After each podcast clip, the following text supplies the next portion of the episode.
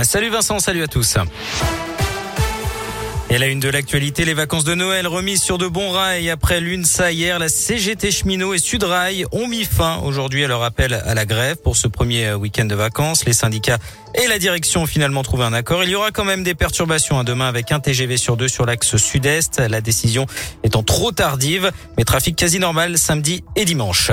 À Lyon, la mairie débloque 7 millions d'euros pour revaloriser les salaires de ses agents. La mesure a été votée cet après-midi lors du conseil municipal. Ça concerne les salaires les plus modestes, plus 600 euros bruts en moyenne par an.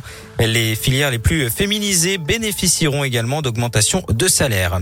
Une agression sexuelle à la gare de la Pardieu, ça s'est passé mardi soir vers 22h. Un homme alcoolisé a bloqué une jeune femme de 20 ans avant de procéder à des attouchements. L'individu de 33 ans a été euh, finalement maîtrisé par des passants et des agents de la sûreté ferroviaire. La victime a porté plainte. Le suspect devait être jugé aujourd'hui. Des conditions plus sévères pour voyager entre la France et le Royaume-Uni. À partir de samedi, il faudra un motif impérieux pour relier ces deux pays.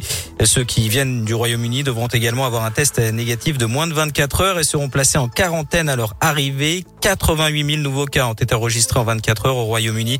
Jamais vu depuis le début de l'épidémie. De nouvelles mesures pour lutter contre la violence dans les stades de football. Parmi elles, l'arrêt systématique et définitif des matchs de Ligue 1 et de Ligue 2 lorsqu'un joueur ou un arbitre est blessé par un projectile lancé depuis les tribunes, comme ce fut le cas euh, lors du match Lyon-Marseille fin novembre. Et puis autre mesure, l'interdiction totale des bouteilles en plastique dans les stades de foot au 1er juillet.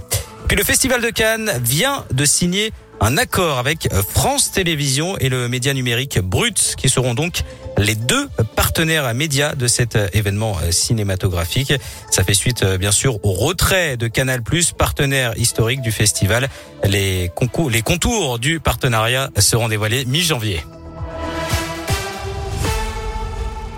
Merci beaucoup.